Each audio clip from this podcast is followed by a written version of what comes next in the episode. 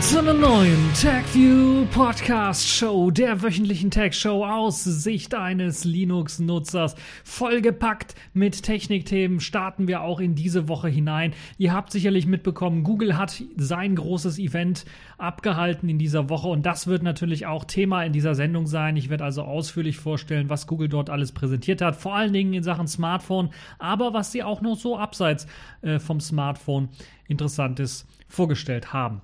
Dann haben wir natürlich aber auch noch ein paar andere Themen, unter anderem täglich grüßt das Murmeltier, ein neuer Skandal, beziehungsweise der Blaygate, so würde ich ihn mal nennen, bei den neuen iPhones.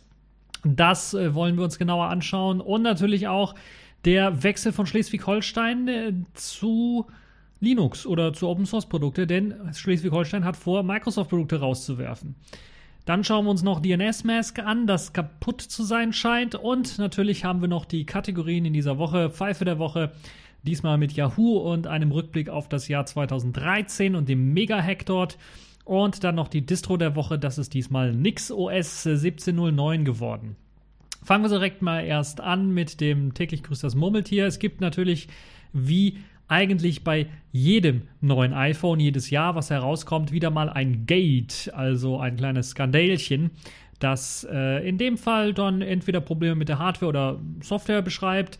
Und aus meiner Sicht wäre ein nicht abschaltbares Bluetooth oder WLAN im Kontrollzentrum zwar ein größerer Patzer, äh, der gate-reif äh, gewesen wäre, aber nun ja, ist halt jetzt wahrscheinlich was anderes. Nun sind es aufbla blasbare, hätte ich fast schon gesagt, aufblähbare Akkus, die eben auch gatewürdig sind und die so ein bisschen jetzt zum Gate beitragen. Zumindest war das in den News rund um der rund um die Welt quasi bei den verschiedenen Newsportalen ist das doch aufgepoppt. Zwei unterschiedliche Nutzer haben im Grunde genommen nur berichtet, dass äh, ja, sie aufgeplatzte iPhone 8 Plus Geräte bekommen haben. Einer hat das Gerät frisch ausgepackt, ein Japaner, der das ausgepackt hat und dann hat er sich schon gewundert, dass das so ein bisschen komisch aussah und dann sah er schon, dass das aufgebläht war und eben der vordere Teil vom hinteren Teil nicht mehr richtig zusammengepasst äh, haben, sondern aufgeplatzt war.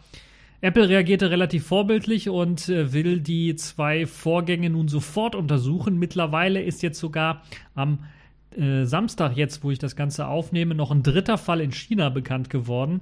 Das heißt, es könnte eventuell dann doch ein produktionstechnischer Fehler sein, eventuell.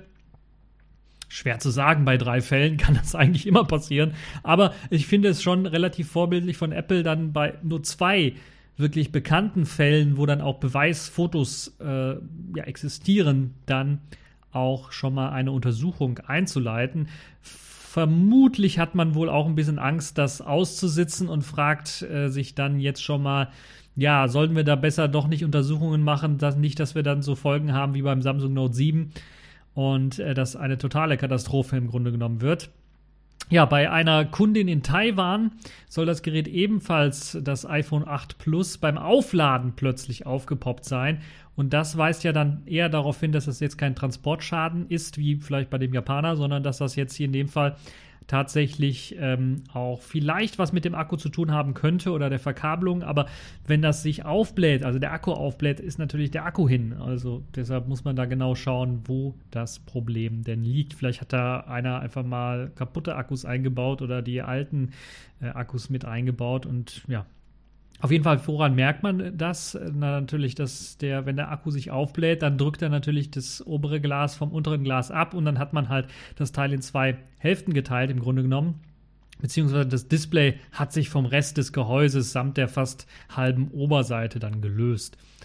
Ja, Grund ein aufgeblähter Akku und dieser soll aber auch mit dem mitgelieferten Netzteil geladen worden sein. Und das macht natürlich die Sache dann noch interessanter und ein weiterer Hinweis darauf, dass eventuell nicht irgendwie das Netzteil vielleicht äh, Blödsinn gemacht hat, sondern dass vielleicht der Akku dann hin ist. Ja, in Japan, wie gesagt, hat ein Kunde bereits schon beim Auspacken dann eben ein Gerät bekommen, wo das Display samt der Oberschale sich gelöst hatte und darunter auch der Akku aufgebläht sein sollte. Man geht hier von einem Transportschaden aus, also dass das irgendwie zu sehr geruckelt und gerattert hat und so weiter und so fort. Trotzdem dürfte das eigentlich nicht der Fall sein. Ja, das ist nicht das erste Mal, dass ähm, bei iPhones irgendwie ein Akkuproblem auftritt.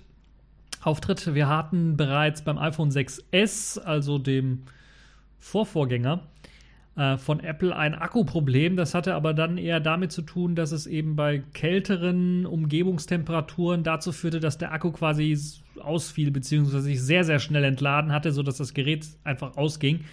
Und äh, das hat natürlich bei einigen Leuten dann auch für Probleme gesorgt. Apple hat bisher in dieser Hinsicht äh, relativ vorbildlich reagiert. Auch beim iPhone 6S haben sie allen Nutzern den Akku kostenlos ausgetauscht. Und äh, so sollten die Probleme halt der Vergangenheit angehören. Aber es ist schon ja, bezeichnend dafür, deshalb habe ich diesen Artikel rausgepickt, um vielleicht mal so ein grundsätzliches Problem anzusprechen dass wir in so einem Art, in einer Art Technologie-Rush sind. Also dieser Boom der nicht zu enden scheinenden Smartphones ist ja schon sehr, sehr bedenklich, würde ich mal sagen. Nicht nur was die Umwelt angeht, wenn wir jedes Jahr ein neues iPhone präsentiert bekommen und einige Leute dann das alte wegwerfen oder vielleicht verschenken, das wäre dann die umweltfreundlichere Variante, aber dann wegwerfen ist natürlich dann eine umweltbelastende Variante. Zum anderen ist natürlich dann die Frage, muss es jedes Jahr ein neues Smartphone sein? Muss der Hersteller jedes Jahr ein neues Smartphone rausgeben? Und ich habe irgendwie so den Verdacht, dass diese ganzen Herstellerfirmen, sei es Apple, Samsung, also die großen, aber auch etwas kleinere, Sony, was ja jetzt auch äh, verhältnismäßig große Firma ist, aber auch Huawei und so weiter und so fort, ja vor allen Dingen jetzt in letzter Zeit sehr gut durchgestartet sind und glaube ich mittlerweile sogar Nummer zwei sind, was so Smartphone-Verkäufe angeht, dass die natürlich sehr, sehr viele Smartphone-Modelle auf den Markt werfen in verschiedenen Preissegmenten und dass das jedes halbes Jahr fast erweitert wird bei einigen Smartphone-Herstellern oder zumindest einmal im Jahr quasi ein neues Modell rauskommt. Und da frage ich mich, muss das wirklich so sein? Haben wir ein Problem, dass die Smartphone-Hersteller in solchen finanziellen Engpässen stecken, dass sie uns jedes Jahr ein neues Smartphone verkaufen müssen, weil sie ansonsten bei den, mit den alten kein richtiges Geld verdienen können?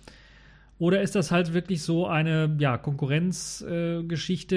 Äh, liegt einfach daran, dass wir so viele Smartphone-Hersteller haben, dass jeder mal einfach mal eines raushauen möchte im Jahr oder, oder übers Jahr hinaus gesehen und damit Aufmerksamkeit haben möchte, Leute sich das kaufen und dann muss natürlich ein anderer Konkurrent, ja, wir müssen den irgendwie schlagen, sie können nicht schlechter sein, wir müssen also auch noch ein Smartphone rausbringen. Und dieses Konkurrenzverhalten dafür sorgt, dass wir halt eben so viel Smartphones im Jahr bekommen von den verschiedenen Herstellern, dass das fast schon beängstigend äh, ist. Ähm, ich merke es ja an mir selber, dass ich jetzt schon mittlerweile fast drei Smartphones mit mir rumschleppe. Warum auch immer. Ähm, na, ich habe drei SIM-Karten auch, vielleicht liegt es daran, die ich benutze. Drei SIM-Karten, die ich benutze. Gibt mir eine, naja, es gibt sogar mehr. Ah, egal. Aber äh, ich merke es auch dann an anderen Leuten, dass sie halt eben einige, vor allen Dingen die Technikleute, die, mit denen ich ja eher verkehre, dass die dann doch äh, wirklich mehrere Smartphones äh, ihr eigen nennen und dann müssen wir immer auf dem neuesten Stand sein, so nach dem Motto und dann auch im Smartphone-Markt. Nur hat das so langsam so wirklich abenteuerliche Züge, nimmt das halt an, wenn dann halt jedes halbe Jahr oder jede paar Monate ein neues Smartphone rauskommt und man halt das alte dann wegwirft oder in, das im Schrank verschwindet. Oder wenn man wirklich mal Bock und Zeit hat, das vielleicht noch auf Ebay vertickert.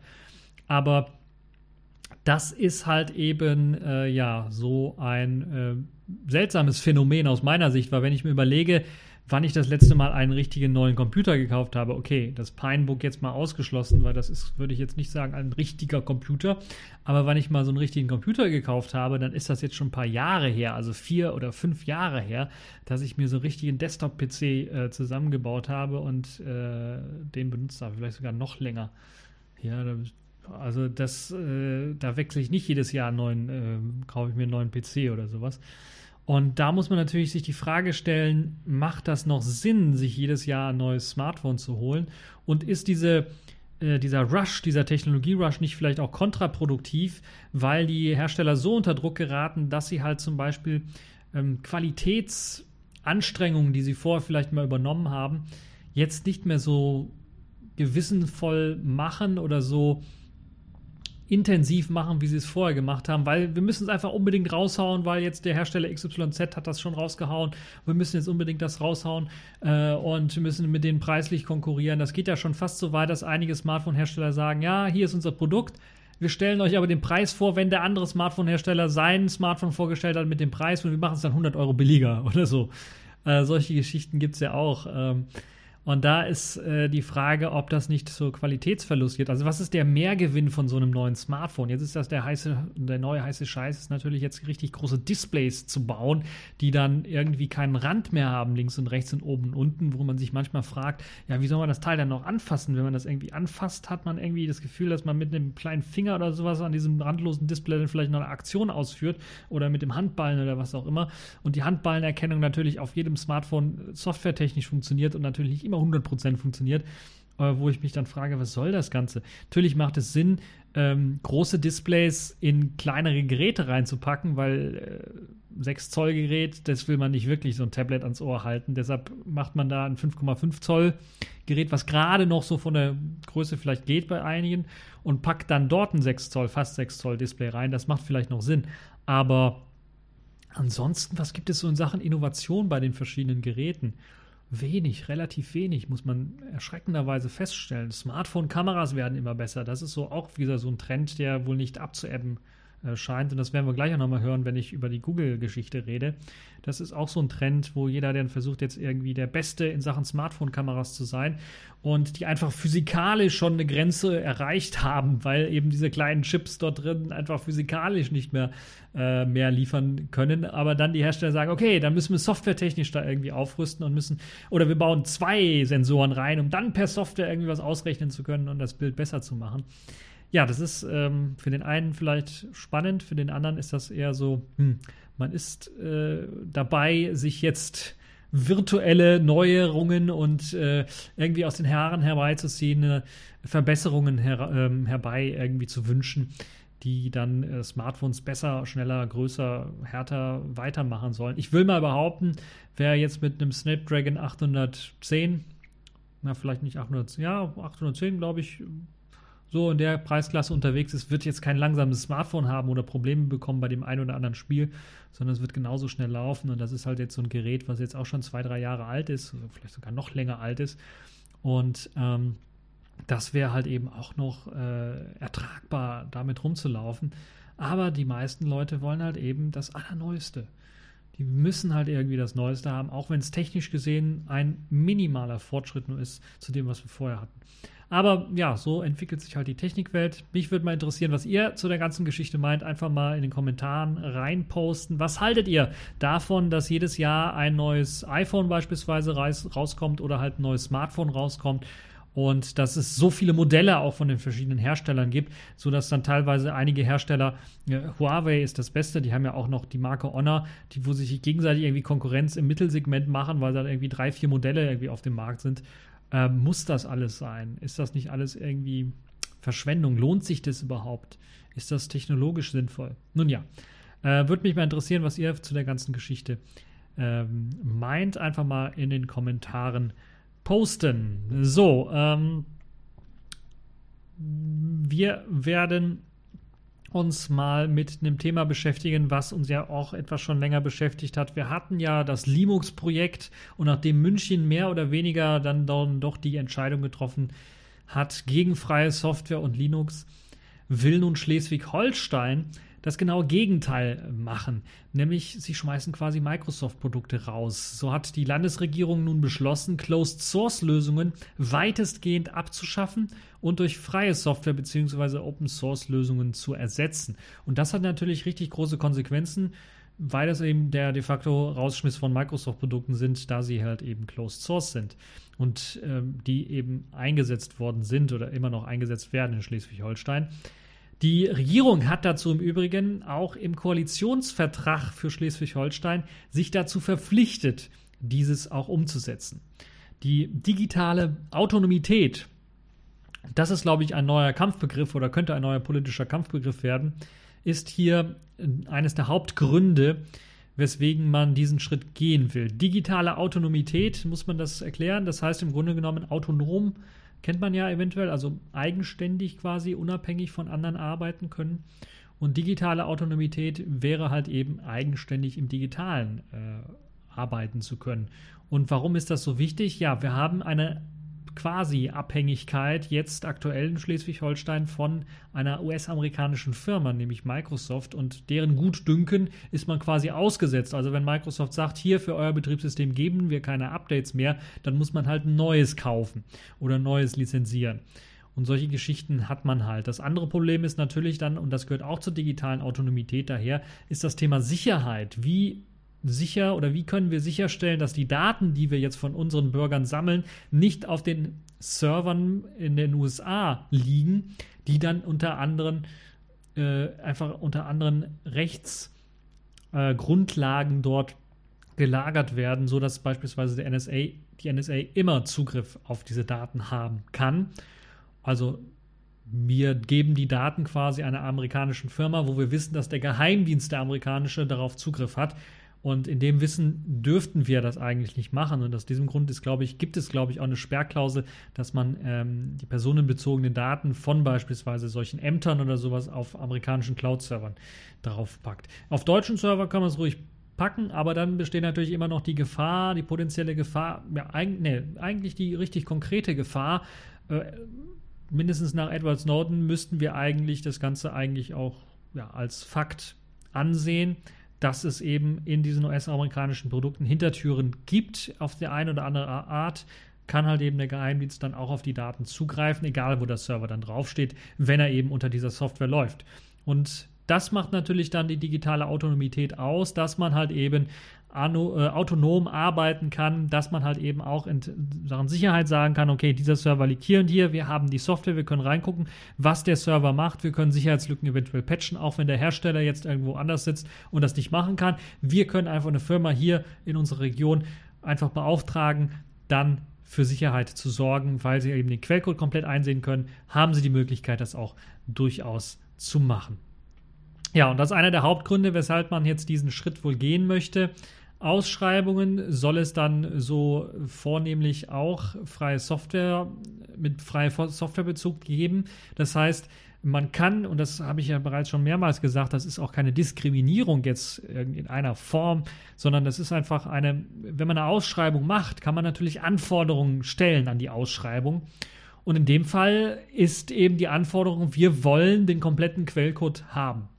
Wir wollen Zugriff auf den kompletten Quellcode haben des Programmes, was in unserer IT-Infrastruktur aufgenommen wird. Und das macht es de facto dann eben vornehmlich, dass es eben freie Software dann in den Einsatz kommt. Ähm, äh, dort in den Einsatz kommt. Oder man kann einfach sagen, wir nehmen vornehmlich, wir wollen freie Software aufnehmen. Wir wollen, dass, wenn wir das Produkt hier bei uns einsetzen wollen, dass es freie Software ist. Das heißt, dass wir es verbessern können, dass wir die Verbesserungen weitergeben können, dass wir die Verbesserungen an andere ähm, Städte beispielsweise an andere Staaten einfach weitergeben können. Und das macht dann natürlich an andere Bundesländer, so glaube ich, äh, würde das besser heißen äh, weitergeben können. Das macht hier dann eben besonders viel Sinn. Schleswig-Holstein ist jetzt ähm, nicht München. München ist eine Stadt, Schleswig-Holstein ist ein ganzes Bundesland. Das ist also ein bisschen was größer von der Verwaltungsstruktur her. Das heißt, da braucht es natürlich ein bisschen was länger auch, wo, wobei wir uns natürlich denken können, in München hat es auch ziemlich lange gedauert, aber die hatten einfach eine katastrophale IT-Infrastruktur vorher schon, deshalb äh, hat das so lange gedauert. Aber in Schleswig-Holstein möchte man jetzt hier äh, langfristig das Ziel setzen die vollständige Ablösung von proprietärer Software. Aber die ganze Geschichte dauert noch ein bisschen was. Das wird also noch ein paar Jährchen dauern. Das wird also Schritt für Schritt erfolgen. Macht ja auch Sinn. Äh, man will ja nichts komplett kaputt machen und die Arbeit komplett irgendwie ja unmöglich machen. Das Interessante an der Geschichte ist, und deshalb habe ich an freie Software und auch an andere Bundesländer gedacht, ist, dass der landesweite Dienstleister Dataport äh, für die Beschaffung von diesen freien Lösungen dann zuständig sein soll. Und das ist eben ein Dienstleiter, deshalb äh, Dienstleister, der, ähm, ist auch landesweit, eben für verschiedene Bundesländer zuständig ist und sogar auch für den Bund zuständig ist. Und da besteht halt die große Chance, wenn Dataport da einmal eine Lösung zusammentrichtert, dass das andere Bundesländer ganz einfach übernehmen können und vielleicht sogar der Bund dann komplett übernehmen können. Also, wir müssen mal schauen, was daraus wird. Aber wenn Dataport dann auch eben für andere Bundesländer zuständig ist, kann es durchaus eine interessante Lösung sein, die sich langsam wie ein Flickenteppich ausbreiten könnte. So, kommen wir mal zum äh, letzten Thema, bevor wir zu den Google-Themen kommen. Äh, DNS Mask ist kaputt. Sieben superkritische Sicherheitslücken in der beliebten freien Software für DNS-Server. DNS Mask sorgen für Aufregung weil sie eben äh, das beliebige Ausführen von Code auf dem Server erlauben. Und gerade wenn der Server eben auch noch für andere Aufgaben zuständig ist, nicht nur für DNS, also DNS, äh, Domain Name Service, also quasi das Telefonbuch des Internets. Ich tippe Google ein und dann muss natürlich dann die IP-Adresse, äh, das muss übersetzt werden und dafür ist DNS zuständig. Die, die machen halt, die haben dieses Telefonbuch drin, quasi Du tippst Google ein und kriegst eine IP-Adresse. Du tippst äh, TechView Podcast ein oder linuxpodcast.de äh, ein und da muss natürlich das in der IP-Adresse um, umgesetzt werden und das macht der DNS-Server. Der hat dieses Telefonbuch, der sieht, okay, linux-podcast.de hat die IP-Adresse 1.9, was weiß ich, 190, 210, 30, 40, ich habe keine Ahnung, müsste ich selber nochmal schauen. Ich habe keine, einfach mal eine IP-Adresse. Auf jeden Fall, so funktioniert das, so telefonbuchmäßig funktioniert das. Äh, und dieser DNS-Server, äh, der beliebte DNS-Mask, wird bei vielen Systemen verwendet, hat eben jetzt diese Schwachstelle. Und das ist natürlich ein Problem bei Servern, vor allen Dingen, die dann noch andere Sachen machen, die nicht nur DNS machen. Aber das DNS selber ist ja schon ja, ein Problem selber, wenn man halt eben beliebigen Code ausführen kann oder den DNS-Server dann umleiten kann und sagen kann, da will einer auf google.de, ich mache mal eine sehr, sehr ähnliche Google-Webseite, die genauso aussieht wie Google, aber die irgendwie Leute betrügen möchte und leitet das dann um. Dann hat man natürlich ein riesengroßes Problem geschaffen. Und das ist, sollte dem einen oder anderen schon klar, das ist ein Angriffsvektor. Es gibt viele, viele weitere Angriffsvektoren, wenn man einmal einen Server übernommen hat oder Rootrechte auf dem Server hat. Ja, Version 278 behebt die Lücke und wird von vielen Distros entweder direkt oder in äh, backporteter Form ausgeliefert. Ich glaube, Debian hat das zum Beispiel in gebackporteter Form, also für, für ältere Debian-Versionen vor allen Dingen oder Debian Stable bereits schon aufgenommen. Standardmäßig wird DNS Mask auch bei Ubuntu oder Android eingesetzt, aber auch diverse IoT-Geräte setzen das ein, weswegen die Lücke also potenziell sehr, sehr, sehr, sehr viele Geräte betreffen kann, also Milliarden von Geräte betreffen kann. Weltweit. Also sehr schnell updaten angesagt. Und falls ihr ein IoT-Gerät habt, wo ihr nicht sicher seid, ob das irgendwie DNS Mask hat, ja, man kann nicht immer sagen, schaut im Handbuch nach oder was so an freier Software verwendet wird. Das ist leider nicht immer vollständig, stimmt auch nicht immer alles. Ähm, da fragt einfach mal einen Hersteller. Schreibt den Hersteller an, egal wo ihr jetzt sitzt, und hofft, dass ihr eine Antwort bekommt. Ansonsten lasst das Gerät ausgeschaltet. So einfach ist die ganze Geschichte. Ansonsten werden wir einen riesengroßen Skandal haben, wenn das nicht ordentlich gepatcht wird in den äh, nächsten äh, Monaten von den verschiedenen Herstellern und von natürlich äh, den Leuten, die die Systeme betreiben, weil ansonsten haben wir ein riesengroßes Problem mit eben dann auf einmal gekaperten IoT-Geräten auf der ganzen Welt. Nun ja, das dazu kommen wir jetzt zum großen Google-Event. Google hat dort vor allen Dingen natürlich die zwei großen Smartphones vorgestellt, das Pixel 2 und die größere Variante Pixel 2 LL, äh, XL. Pixel 2 kommt mit dem 5 Zoll Full HD OLED Display daher, AMOLED Display daher. Das äh, bietet dann ähm, eine Full HD Auflösung, deutliche Displayränder oben und unten, fast so wie die Sony Geräte. Liegt äh, vor allen Dingen darin, dass dort zwei Lautsprecher verbaut sind. Das größere Modell, das XL-Modell, kommt mit fast 6 Zoll daher, 5,99 Zoll, um genau zu sein, und eine Auflösung von 2880 x 1440, also gemeinhin, glaube ich, 1440p bezeichnet. Glaube ich zumindest. Also deutlich äh, dünnere Displayränder auch, vor allen Dingen oben und unten ist da fast kein Displayrand. Ähnlich einem LG G6, sollte auch nicht verwunderlich sein denn dieses äh, Modell ist, glaube ich, von LG gefertigt, wenn ich nicht, mich nicht komplett irre. Also Huawei und LG haben da eine Fertigung gemacht für die äh, Produkte und eins von beiden ist halt von LG, das andere von äh, Huawei gefertigt worden und Google hat es quasi in Auftrag gegeben. Ja, ähm, das 6 Zoll klingt jetzt viel, aber wie bereits schon vorher erwähnt, ist das äh, Ganze steckt halt in einem typischen 5,5 Zoll Gehäuse, also ein richtig großes Display hat man da geschafft unterzubringen. Das Seitenverhältnis ist mit 2 zu 1 ähm, oder das, ich glaube, es ist 2 zu 1 oder 18 zu 9. Also auf jeden Fall ein seltsames Seitenverhältnis, soll aber zum Beispiel YouTube äh, speziell ähm, die Videos dann äh, oder bei YouTube sollen die Videos dann, damit sie keine Ränder erhalten, links und rechts dann halt speziell ge, äh, gestretched werden, also speziell mh, hm, vergrößert werden, damit halt eben das Ganze im Vollbild auch angezeigt werden kann. Es ist ebenfalls eine OLED-Technologie, allerdings nicht AMOLED, sondern da reden wir jetzt von einem P-OLED. Das soll ein bisschen was besser sein. Und das äh, soll mehr stromsparend sein. Also OLED ist jetzt da auch angekommen. Das bedeutet aber auch, wenn wir OLED haben, dass wir eine Always-On-Technologie auch benutzen können. Und das macht jetzt hier Google in dem Fall auch für die Pixel-Geräte. Es gibt ein Always-On-Display, dass man, äh, das einem dann zumindest immer die Uhrzeit und das Datum anzeigt. Benachrichtigungen sollen dort auch erscheinen in Form von kleinen Symbolen, die einem sagen sollen, okay, du hast jetzt hier so und so viele Twitter-Nachrichten oder so und so viele Facebook-Nachrichten. Nur in der Hosentasche soll sich dieses Always-On-Display dann ausschalten, das heißt wahrscheinlich mit dem Annäherungssensor gesteuert. Äh, beide bieten Stereo-Lautsprecher, hatte ich ja bereits erwähnt bei dem Pixel äh, 2 und das XL-Modell hat auch Stereo-Lautsprecher vorne und die sollen dann für sehr guten Musikgenuss sorgen. Zudem sollen die Musikstücke auch offline erkannt werden, was ziemlich interessant ist. Das heißt, man hat mithilfe des äh, Google Assistants die Möglichkeit, Musikstücke, die in der Umgebung irgendwie abgespielt werden, dann automatisch zu erkennen und die werden dort auf dem Always-On-Display zum Beispiel auch schon angezeigt, was gerade im Hintergrund vielleicht im Radio läuft. Das funktioniert, indem Google eine kompakte Datenbank mit den äh, auf dem Smartphone ablegt mit den Top 100 Hits oder Top 1000 Hits oder was des Landes und die werden dort irgendwie abgelegt und äh, dann funktioniert das Ganze offline, dann die Erkennung, das heißt, das muss nicht immer ständig mit dem Internet verbunden sein. Es soll aber auch eine Möglichkeit geben, dieses Feature komplett abzuschalten für die Leute, die es nicht haben wollen. Ja, ähm, aber es bedeutet im Umkehrschluss auch, dass eben das Pixel 2 quasi immer lauscht auf äh, einem Mikrofon und äh, dann auf dem gesperrten Display anzeigen kann, was gerade für Musik läuft. Und da ist natürlich die Frage, will man das? Und hat man da vielleicht nicht Bedenken, dass das Mikrofon andauernd eingeschaltet ist?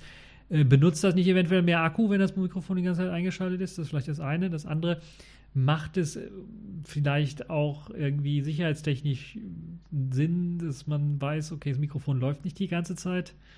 Nun ja, muss jeder selber für sich entscheiden. Beide Smartphones kommen mit dem gleichen Snapdragon 835 Prozessor daher, 4 GB Arbeitsspeicher und einen 64 GB bzw. 128 GB internen Speicher. Es gibt also jeweils zwei Modelle vom Pixel 2 und zwei Modelle vom Pixel 2 XL, die eben mit 64 GB internem Speicher daherkommen oder 128 GB internen Speicher.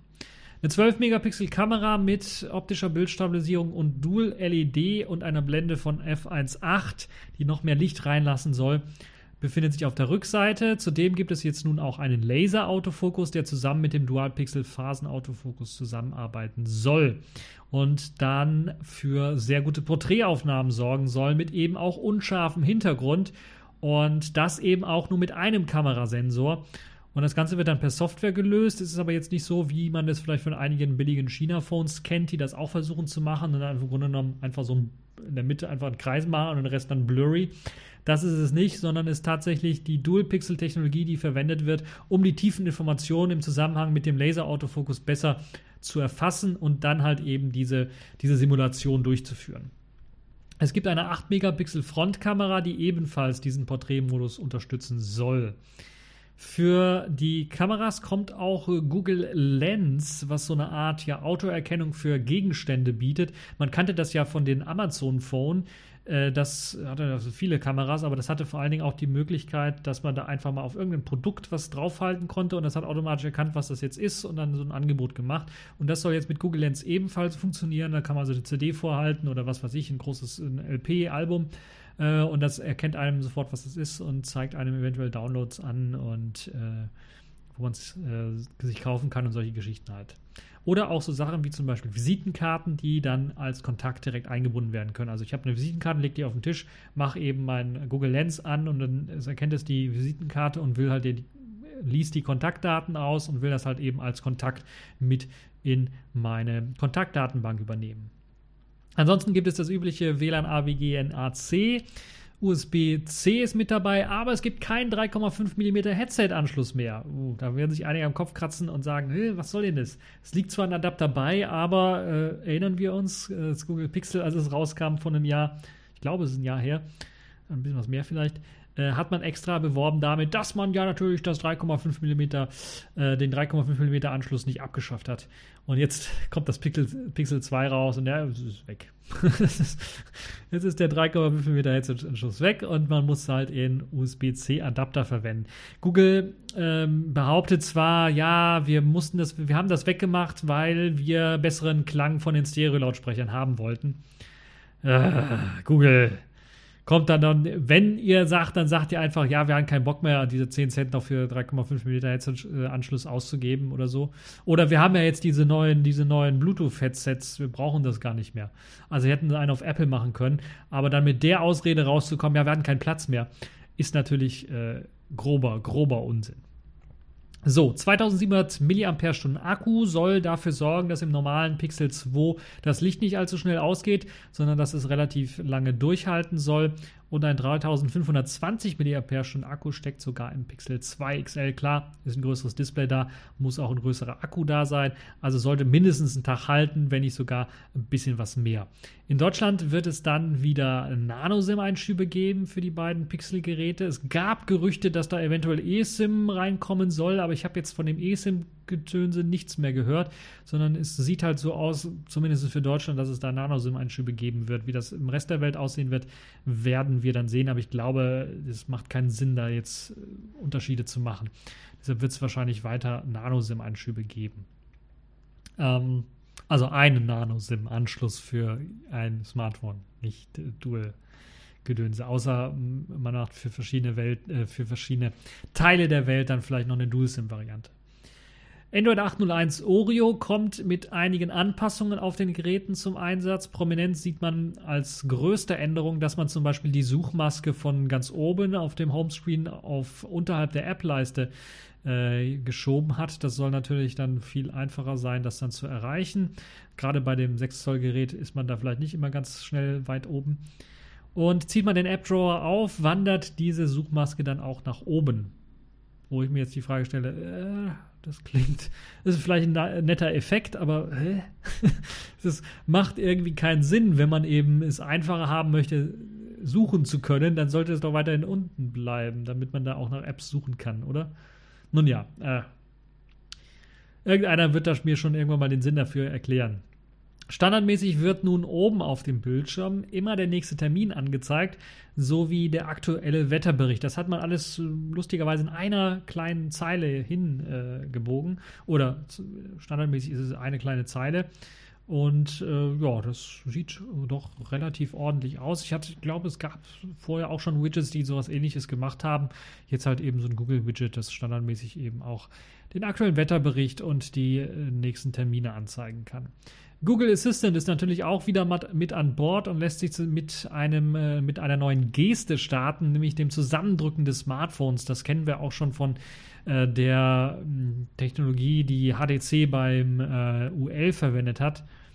Und ähm, Dabei fällt mir jetzt gerade auf, ich habe gerade von Huawei und LG geredet, ist natürlich kompletter Blödsinn. Es müsste HTC und LG sein, nicht Huawei, weil HTC natürlich diejenigen waren mit diesem Squeeze, mit dieser Squeeze-Funktion für das HTC U11 oder U11, was eben jetzt auch in den beiden Smartphones ähm, zur Verfügung steht und was einem erlaubt, dann eben den Google Assistant aufzurufen. Also wenn ich da jetzt Blödsinn geredet habe mit HTC und LG und so, also LG war auf jeden Fall einer der Hersteller von den Smartphones. Ihr könnt mir natürlich in den Kommentarbereich reinposten, wenn ich da wieder Blödsinn erzählt habe. Ist mir im Grunde genommen auch wurscht, wer da jetzt im Grunde genommen die Software, die Hardware liefert für. Äh, Hauptsache, sie funktioniert gut. Das mal dazu. Ähm, kommen wir mal zu den Preisen, weil die sind schon recht happig. Gerade für Deutschland, für deutsche Verhältnisse zahlen wir ja doch einiges drauf. Es geht nämlich erst ab 800 Euro los für das normale Pixel 2 Modell und das XL Modell, da geht es ab 940 Euro los und das eben für die 64 Gigabyte Version. Das ist schon recht happig. Und wenn wir dann die 128 Gigabyte Version haben wollen, kostet es 910 Euro bzw. 1050 Euro. Was soll ich dazu sagen? Viel zu teuer aus meiner Sicht. Für das, was eben Google dort bietet, ist, ist viel zu teuer. Natürlich ist jetzt wieder die Kamera das große Highlight und es ist die beste Kamera ever natürlich. Da gibt es natürlich auch hier äh, Diaper Review, wie heißen die? Deep Review. Oder äh, äh, wie heißt diese andere DxO-Mark? Weiß auch nicht, also die haben ja auch manchmal so komische, jetzt haben sie die, ihr Punktesystem wieder geändert und nun ja, äh, es ist auf jeden Fall ein Benchmark, wo, womit man sich halt eben dann äh, auszeichnen kann. Und da zeichnen sich halt eben äh, die Pixel 2 Geräte auch irgendwie aus. Ich will jetzt nicht sagen, dass sie ultra schlecht sind, sondern ich kann mir durchaus vorstellen, dass das wirklich richtig gute Kameras sind. Vielleicht nicht nur die Kamerasensoren, aber das Bild, was am Ende rauskommt, das ist richtig gut, weil halt eben so viel Software da für die Optimierung sorgt, dass das Bild dann halt äh, gut aussieht. Sogar vielleicht teilweise besser das, als das, was ich aus meiner Digitalkamera raushole wenn ich JPEGs mache. Außer ich habe eine Fuji, da sind die JPEGs ja sowieso immer Sahne. Nun, das dazu. Ähm, das Pixel 2 wird schon im Oktober, genau genommen am 17, ähm, nee, am 19. Oktober verkauft und das Pixel 2 XL, da muss man bis Mitte November sich äh, noch gedulden. Man kann jetzt zwar vorbestellen, aber man kriegt dann erst Mitte November das Gerät geliefert. Kostenlos gibt es dazu zum Marktstart Googles Home Mini Sprachassistent für zu Hause. Das ist quasi so der Echo Dot von Google, könnte man sagen. Das äh, Design mit der gewinnungsbedürftigen zwei Farben hat man übrigens bei den Pixel-Geräten auch weiterhin äh, eingehalten. Das heißt, die eine glänzende obere äh, Seite und die weitere untere Seite, die matt ist auf der Rückseite. Da hat sich also nicht viel geändert. Das ist immer noch hässlich wie die Nacht aus meiner Sicht, wenn ihr mich fragt. Und äh, man hat zumindest eine Designsprache, die einem sofort äh, erkennen lässt, okay, das ist jetzt hier ein Pixelgerät. Bleiben wir mal bei der Google-Geschichte und kommen wir mal zu einer Geschichte, die mich schon ein bisschen was an Star Trek erinnert hat. Google will quasi ein, eine Art Universaltranslator mit den Pixel-Buds erschaffen. Jetzt werden einige schimpfen und sagen, das ist doch kein Universaltranslator, das sind einfach nur normale Headsets und die benutzen die ganz normale Google-Übersetzungssoftware. Ja, da habt ihr natürlich recht. Das ist jetzt nicht großartig, keine Revolution, aber es war schon eine sehr interessante, spannende Präsentation weil ich sowas bisher noch nicht gesehen hatte. Google hat quasi ja kabellosen, äh, kabelloses Headset vorgestellt, ja fast kabellose Kopfhörer vor, vorgestellt, die äh, zwei knopfähnliche Lautsprecher haben, die dann natürlich auch noch mit dem Kabel äh, als Nacken-Headset quasi äh, oder nackengestütztes Headset dann äh, verbunden sind miteinander. Kennen wir ja, damit die Sachen nicht irgendwie runterfliegen, wenn sie aus dem Ohr rausfliegen sind sie miteinander noch verbunden. Die pairen sich automatisch beim Auspacken aus äh, der Aufladestation bzw. der Aufbewahrungsbox, was jetzt ein und dasselbe ist. Also man hat da so ein bisschen Apple geklont und kommunizieren dann per Bluetooth mit dem Smartphone. Ist auch nichts Neues. Man hat dann auf dem rechten Ohr einen Touchsensor auf dem Lautsprecher zusammen mit einem Mikrofon. Ich weiß gar nicht, ob auf der anderen Seite das gleiche irgendwie ist. Ich habe es bisher immer nur auf der rechten Seite gesehen bei den Videos, dass das einer da bedient hat und benutzt hat. Deshalb gehe ich davon aus, dass das nur einer dieser Kopfhörer dann hat. Und damit ist es halt dann möglich, bei längerem Gedrückthalten den Google Assistant aufzurufen und direkt anzusprechen. Also muss nicht irgendwie auf einen Piepton oder sowas warten und kann direkt reden.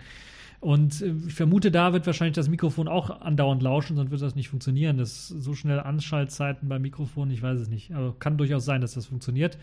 Äh, neben Musik hören und telefonieren kann man natürlich dann auch, und da halte ich fast für das, das halte ich fast für das Spannendere, äh, diese Earbuds oder Pixelbuds heißen sie eigentlich, äh, werden ja bekannterweise im englischen Slang dann auch als Earbuds bezeichnet, als Universaltranslator benutzen, zusammen mit dem Smartphone. Das heißt, äh, auf der Bühne wurde das so gezeigt, dass einfach mal, ähm, ich glaube, es war Schwedisch, die eine Mitarbeiterin da mit einem Kollegen, äh, dem was auf Englisch gesagt hat und äh, das Smartphone hat das übersetzt in Schwedisch und der hat dann auf Schwedisch geantwortet. Das Smartphone hat das dann erkannt und übersetzt ins Englische und dann quasi fast simultan übersetzt auf das Ohr gegeben in Englisch.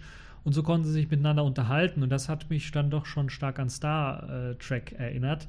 Es ist natürlich klar, das ist jetzt, jetzt irgendwie nicht komplett eine neue Technologie, weil das hätte man mit jedem anderen Smartphone auch machen können. Und äh, man hat halt dann nur nicht die Kopfhörer oder man hätte andere Kopfhörer nehmen können, auch Bluetooth-Kopfhörer hätte das gleiche. Aber ich glaube, das Spannende ist halt eben, dass diese Kopfhörer dann auch noch, noch äh, verstecktes Mikrofon mit eingebaut haben und äh, eben diese Touch-Gesten-Funktion dann ha haben. Also man kann drauf tippen für Google Assistant, man kann drauf tappen für Play-Pause oder Gespräch annehmen oder man kann wischen auf diesem äh, Kopfhörer, um halt ein, äh, um die Lautstärke zu erhöhen oder vielleicht auch einen Track nach vorne oder zurück zu springen. Ich glaube, das lässt sich konfigurieren. Ja, eine Antwort in der fremden Sprache aufgezeichnet, kann vom Smartphone dann direkt übersetzt werden und äh, die Übersetzung wird dann auf äh, die Pixel Buds gespielt.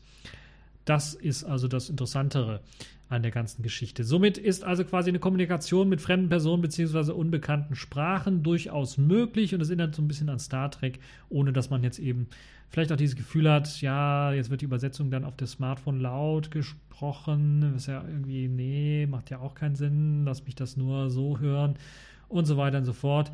Und mh, mm, ja, könnte natürlich noch durchaus interessanter werden, wenn das auch im Telefongespräch klappen würde. Also, dass ich diese Earbuds drauf habe. Die Earbuds machen ja nichts anderes, ist einfach ein Headset.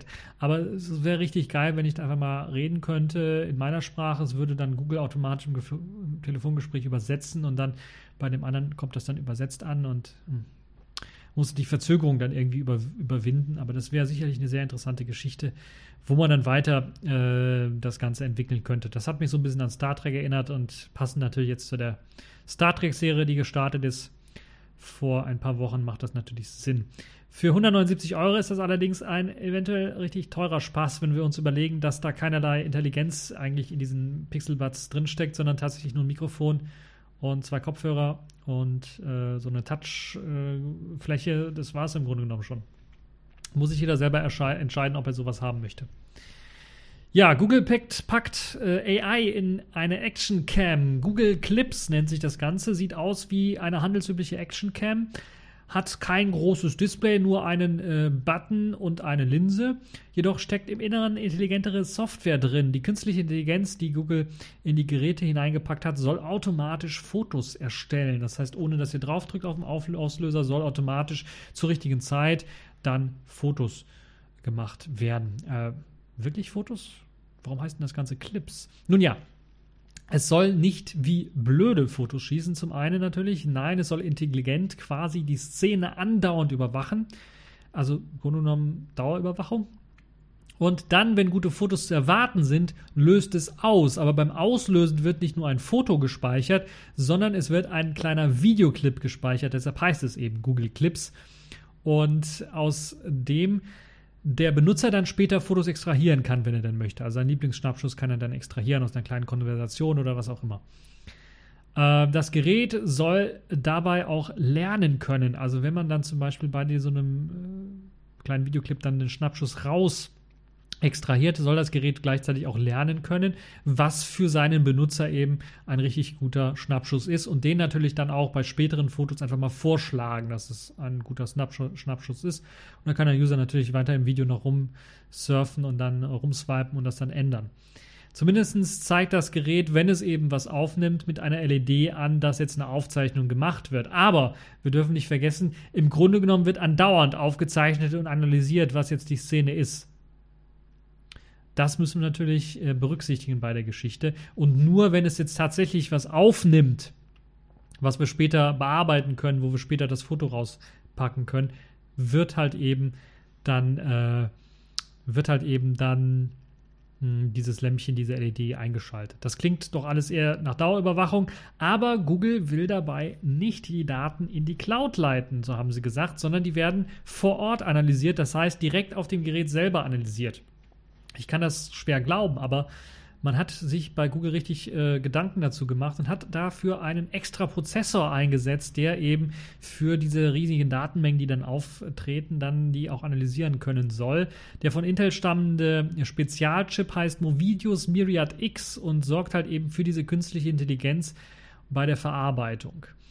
Anders als bei einer handelsüblichen Actioncam werden zwar hier die Clips dann auch, äh, kurze Videoclips aufgezeichnet, aber natürlich dann äh, fehlt ein Mikrofon komplett. Das heißt, es gibt kein Audio-Zeugs. Das heißt, ihr könnt das jetzt nicht großartig für eure als Actioncam-Ersatz benutzen, sondern es ist tatsächlich, ja, für diesen einen speziellen Fall, dass man das irgendwo interessanterweise natürlich auch mit einem Clip dran klippen kann. Es hat also ein Clip für, was weiß ich, irgendwo zum Dranklippen, also an den, an, an den äh, Hosengurt oder was auch immer. kann man das dran klippen oder irgendwo anders dran klippen, damit es halt eben festhält.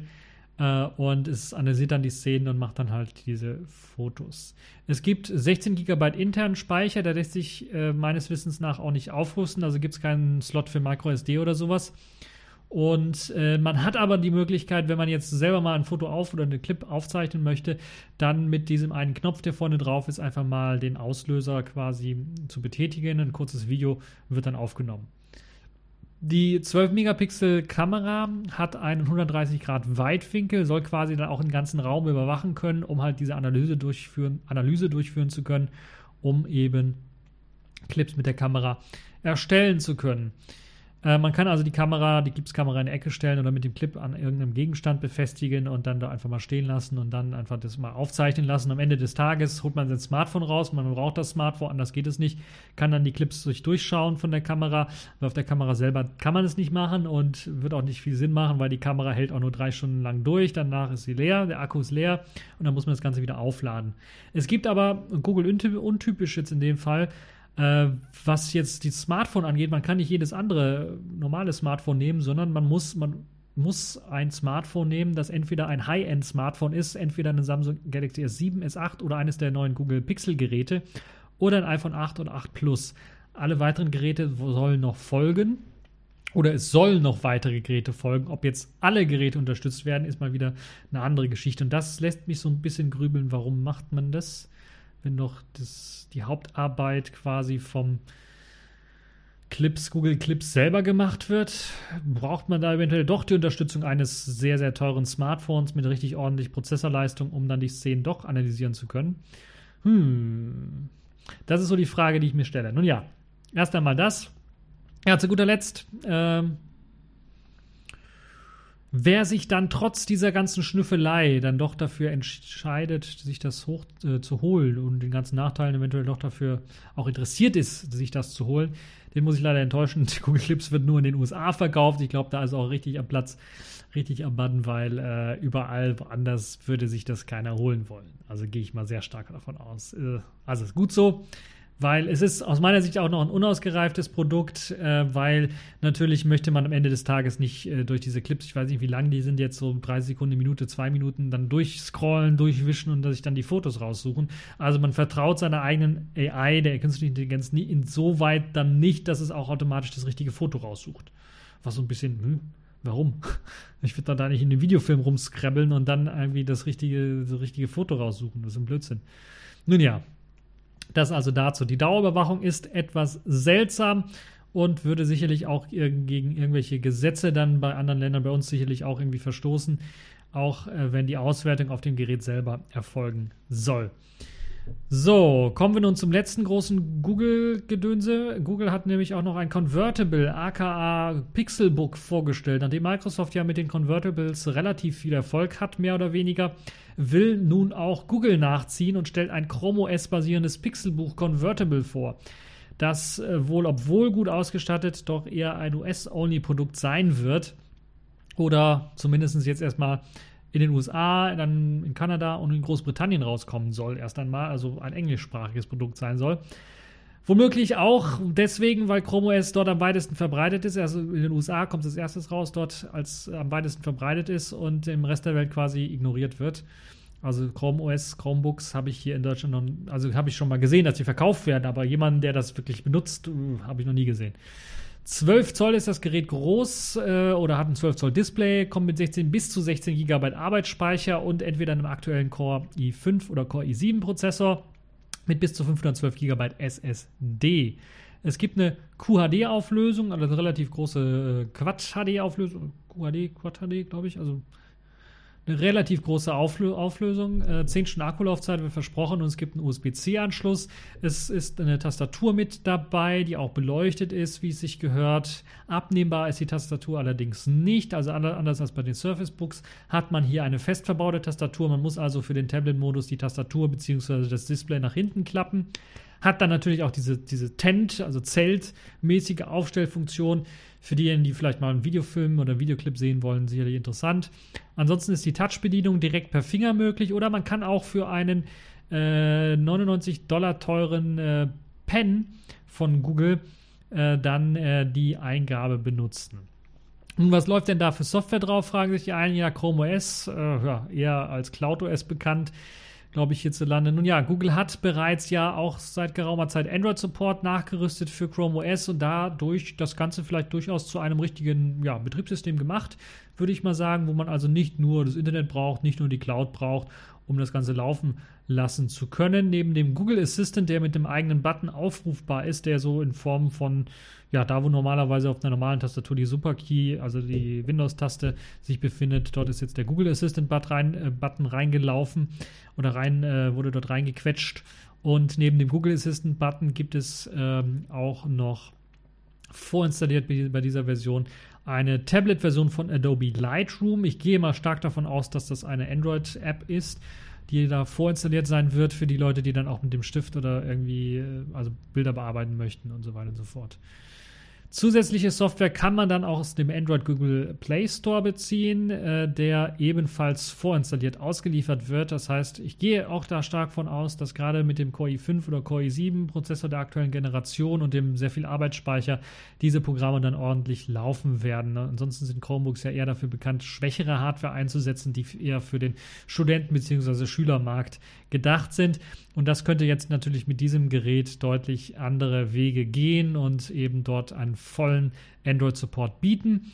Und äh, eine nette Funktion, die noch eingebaut ist bei, diesen, ähm, bei diesem Pixelbook, ist, dass ähm, wenn jetzt kein WLAN mehr zur Verfügung steht, weil man sich gerade irgendwo, wenn man gerade in ein anderes Café reingegangen ist, wo kein WLAN ist oder weil man gerade nicht zu Hause ist oder sowas, wird per Instant Tethering, falls ihr ein neues Pixelphone habt, automatisch ein WLAN-Hotspot aufgemacht, mit dem sich eben das Pixelbook verbinden kann, um dann halt eben äh, über LTE beispielsweise ins Internet zu gehen. Das heißt, es hat kein, selber kein LTE drin, sondern setzt halt eben die, auf die Kombination mit eben einem Pixel-Smartphone.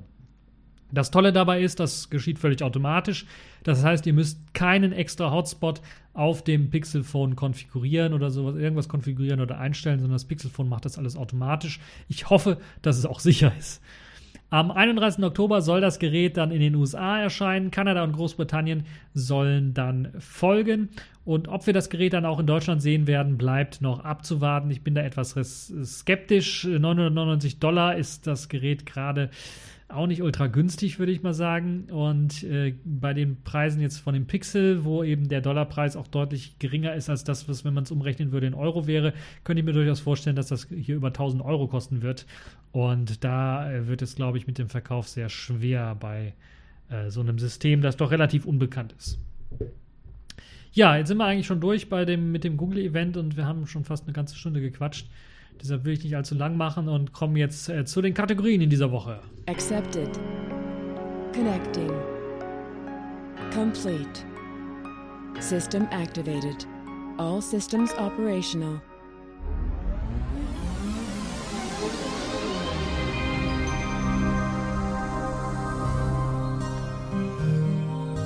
Ja, kommen wir zur Pfeife der Woche.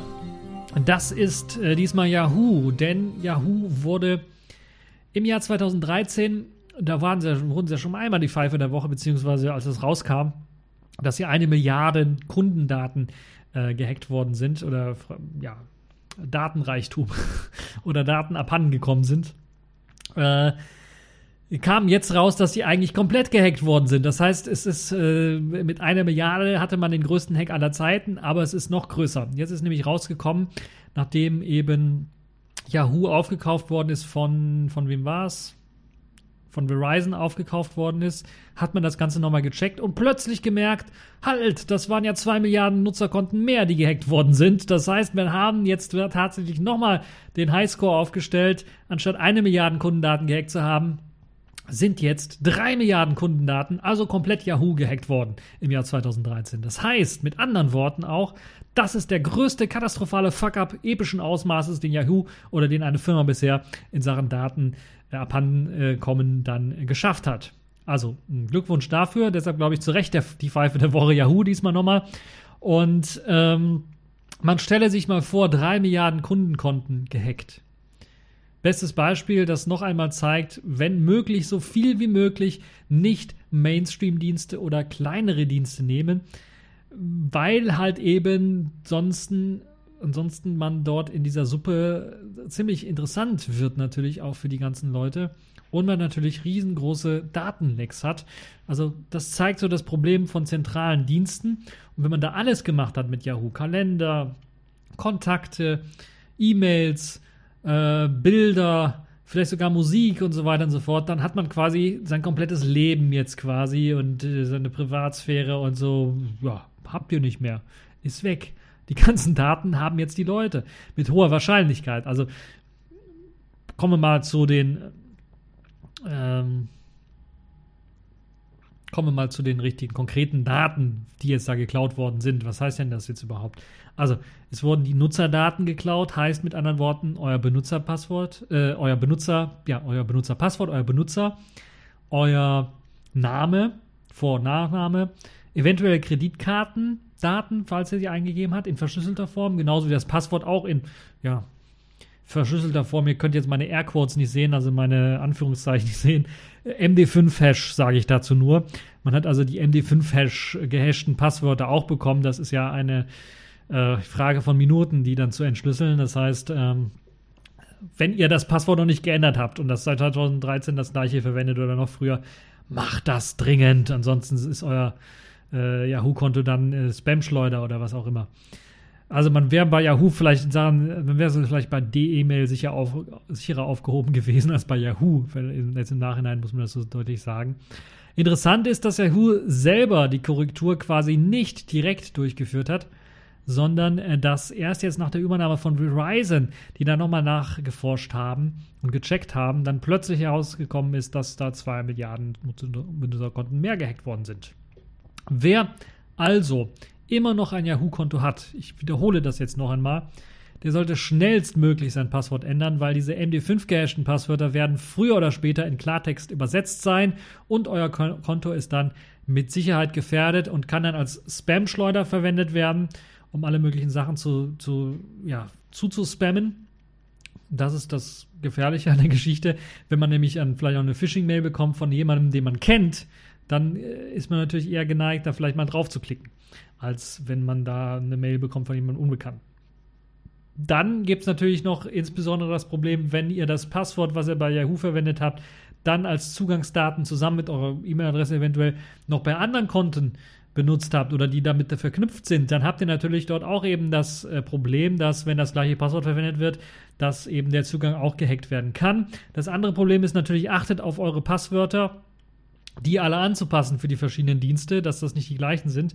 Das andere ist natürlich, macht zuerst diesen Yahoo-Account dicht. Nicht, dass ihr dann erstmal die Passwörter irgendwo anders ändert und dann kriegt ihr per E-Mail, ja, ihr Passwort wurde geändert, lautet jetzt so und so auf dem Yahoo-Account und dann weiß natürlich der Angreifer auch sofort, hey, super.